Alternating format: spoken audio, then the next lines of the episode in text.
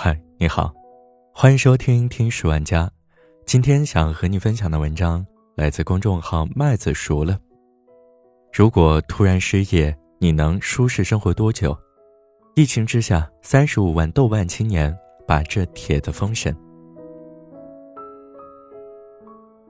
很多人听说了豆瓣的抠门小组，都觉得不可思议。在消费主义盛行、广告铺天盖地的当下。怎么会有人如此克制物欲的过着生活？和抠门小组略有不同，另外一个小组——丧心病狂攒钱小组，也是一个对钱有着很深执念的群体。尤其是在这场毫无征兆的疫情到来之后，钱显得更重要了。很荣幸，我联系上了攒钱小组的第一位活跃成员糖糖。九零年的他已经在上海。买了自己的第一套房。五年前还在读研究生的糖糖，已经有了多年的投资经验。零六年念高中开始，他的压岁钱、零花钱、学校补助、奖学金，都由自己支配，结余下来都会被他用来投资。基金、纸原油、纸黄金，一次投资几百，挣点咖啡钱。再加上研究生在读，有了收入，长年累月下来，还没毕业。就已经有了八万多的存款。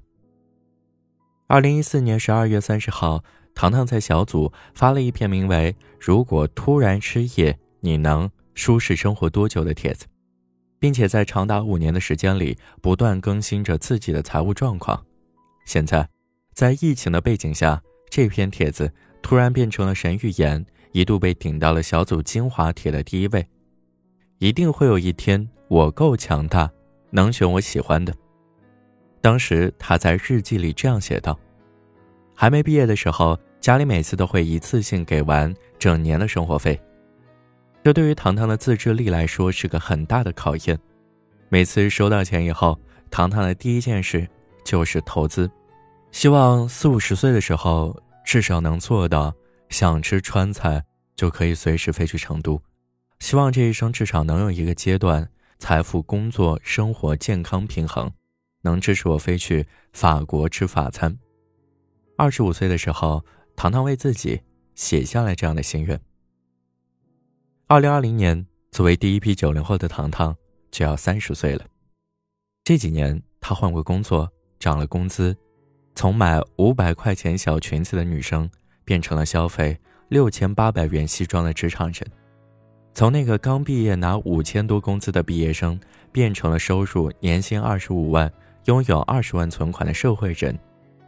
攒钱小组的网友们经常去他的帖子里交流攒钱心得，看着他一步步变得更好、更有钱的人，还有很多人在这里打卡，希望可以拥有和他一样的人生。二零一九九零后单身人群白皮书的调查显示。有三成九零后处于零存款状态，但是也有三成的九零后有三到十万元存款，两成的九零后受访者的存款达到十万元以上。攒钱小组曾经发起过二零二零年攒钱目标 flag 大会，在有效的六百多条回应中，五到十万的攒钱目标所占比例最高，几乎占到了回应人数的三分之一。其次是立志要攒到三到五万、一到三万的年轻组员们，各超过了百分之二十的比例。让我们再回来看看糖糖那篇热帖的题目：如果突然失业，你能舒适生活多久？糖糖告诉我，如果还不复工，即便是失业，他也不能在不影响生活条件的情况下生活半年多。疫情对于糖糖而言，不仅没有让生活变得更拮据，反而是消费升级了，买了更贵的日用品，把整套都换成真丝的。在特殊时期，要让自己过得更好。还有很多人和糖糖一样，在攒钱小组里默默分享着自己的日常，也更坚定了自己攒钱的意愿。他们不喜欢被别人说自律节俭，因为在他们看来。生活并没有被克制和压抑，反而是真的做到了手边都是挚爱，把时间、金钱都浪费在真正有意义的事情上。不管是抠门组那些极简克制的人生，还是攒钱组里开源节流的账单，这些都是认真生活留下来的痕迹。既然钱能买到快乐，为什么不为此努力呢？听完了这篇文章，你有没有想到你自己有没有存钱的习惯？现在存了多少钱呢？疫情之下。你的钱包是否受到了挑战？快来评论区和大家一起分享吧！如果想收听我的更多节目，欢迎关注我的喜马号主播程浩。